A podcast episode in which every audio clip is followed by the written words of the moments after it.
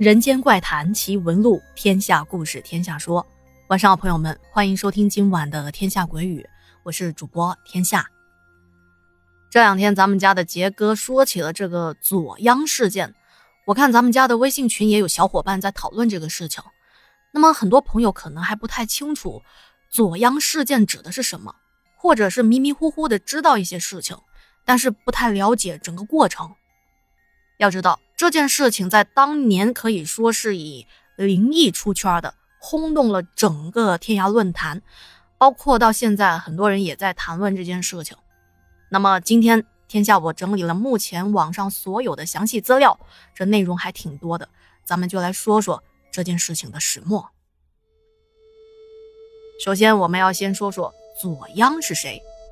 左央是天涯论坛一名用户的网名。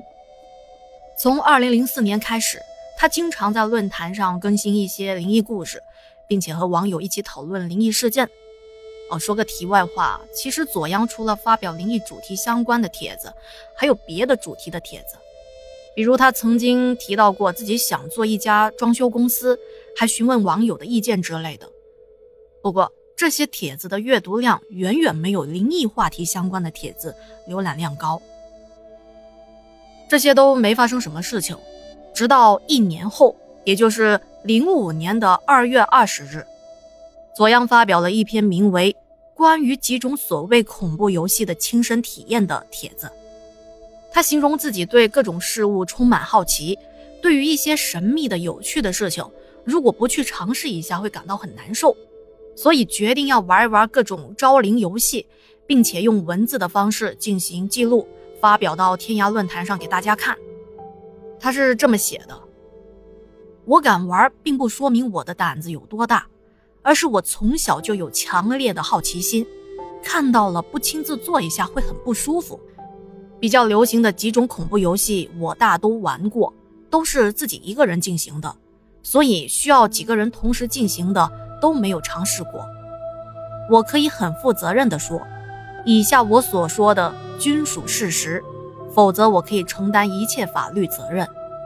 很早以前，我听别人说过，晚上十二点关灯，在镜子前点蜡烛，然后削苹果，说是可以看到前世的自己。于是那一夜，我兴奋得一夜没睡，早就准备好了道具。镜子是从我妈妈的梳妆台上拆下来的，好不容易熬到了十二点。便迫不及待地进行游戏，当时心里确实毛毛的，削苹果的手一直抖啊抖，可是一个苹果削完了也没发生什么事情，我不甘心，又削了一个，接着又削了一个，反正削了五六个苹果吧。后来实在是困得不行，就睡觉了。我妈早上叫我起床，发现满地的苹果皮和她的镜子，还有一干的道具。吓得半死，还以为我梦游或者有什么心理疾病。吃早饭的时候，我看到妈妈跟爸爸窃窃私语，我就假装什么都没发生。根据这个帖子所说的内容，我们可以知道，他第一个游戏并没有发生什么奇怪的事情，但是他不甘心，继续尝试第二个游戏——白米饭烧香，依旧是在午夜的十二点，拿来了一碗白米饭。插上了三炷香，找到一个无人经过的十字路口，据说要越黑暗越好，他就放在路口上烧香，烧完后连着米饭和香灰一起吃下，据说就可以见到那个东西，因为此时的饭注满了游魂野鬼的至阴之气，吃了这碗饭就能够进入灵界之门。左央如法炮制，他说这一次比上一次更害怕。但还是硬着头皮完成了。他在帖子中说，那碗饭很难吃，吃完后什么都没有发生。他在原地等了一会儿就回家去了。只不过，平时十几分钟就能走完的路，那天晚上他走了足足一个多小时。他也很疑惑自己是不是真的走到什么地方去了。这是左阳第一次遇到的超自然灵异事件。也有人将其称之为“鬼打墙”。按理来说，经历了这一次鬼打墙，左央该收手，但是他并不满足，抱着不见鬼神不罢休的心态，继续尝试了第三个游戏——血腥玛丽。他在帖子中说：“呃，这个游戏是我在论坛上看到的，我第一反应这是骗人的。”他还冷静地列举了玩了这个游戏之后可能会出现的后果。在这天晚上，他在午夜十二点完成了血腥玛丽的步骤，但是他自己也说并没有出现什么诡异的现象。他认为这证实了自己的预判，这个游戏果然是骗人的。于是他继续实验第四个游戏——对影行走。选择在月圆午夜无人的街道，对着自己的影子行走，一边走一边念自己的名字。据说，当走到第十三步时，就会在地上看到两个影子，一个是自己的，另一个是被招来的不速之客的。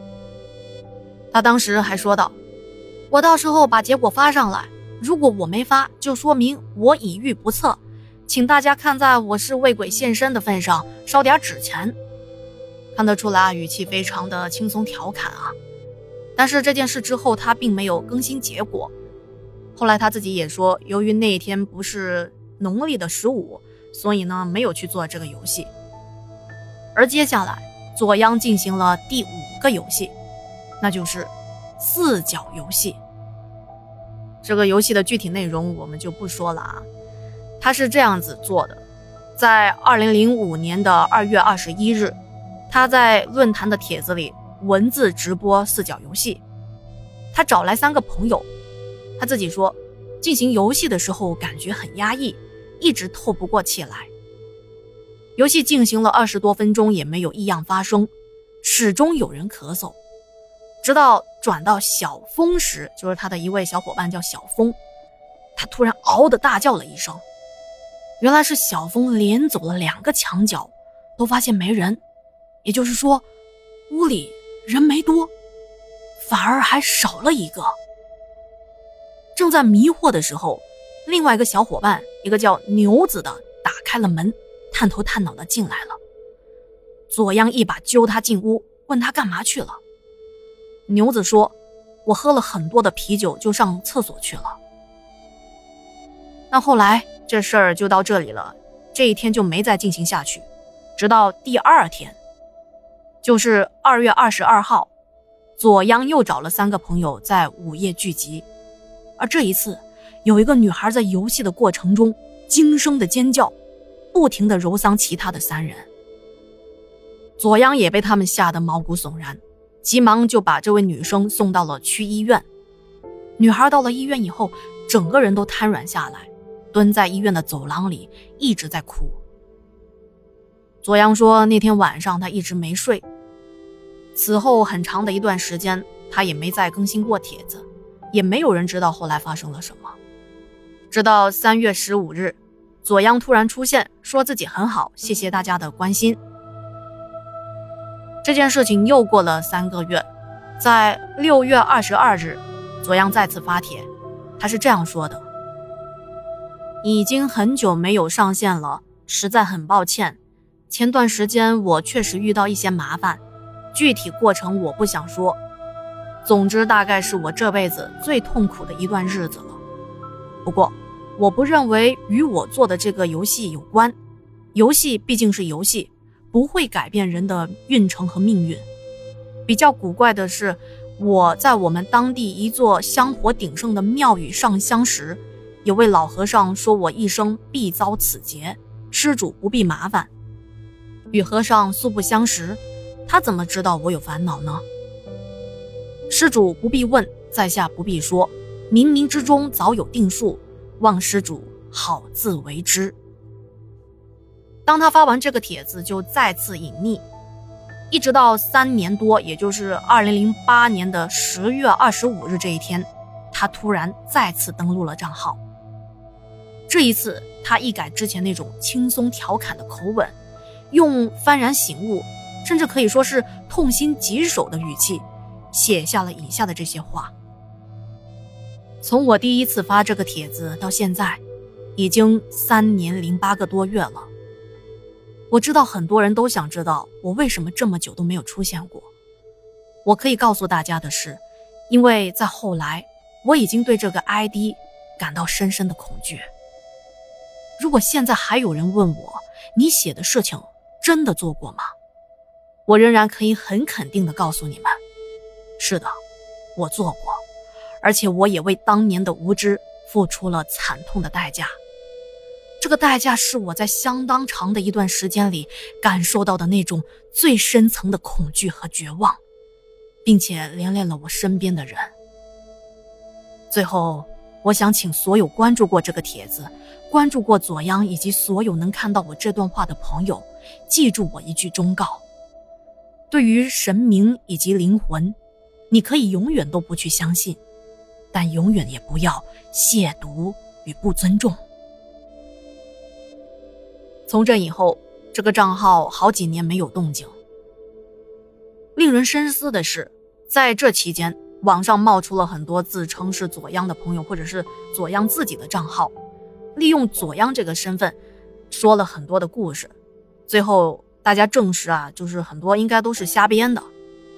除了有一位叫做左央的朋友，就这个账号就叫这个名字啊，发的一个帖子，他在天涯论坛上发文。补充了一些关于左央事件的后续。这位朋友声称是自己在2005年看到了左央的帖子之后，加了他的 QQ，后来因为在同一个城市，才慢慢的混熟的。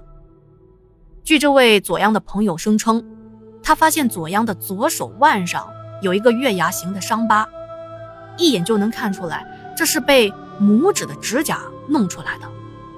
他就问左央这是怎么回事啊？左阳告诉他，在零五零六年的时候，自己好像出了精神上的问题，会突然什么都看不到，什么都听不到。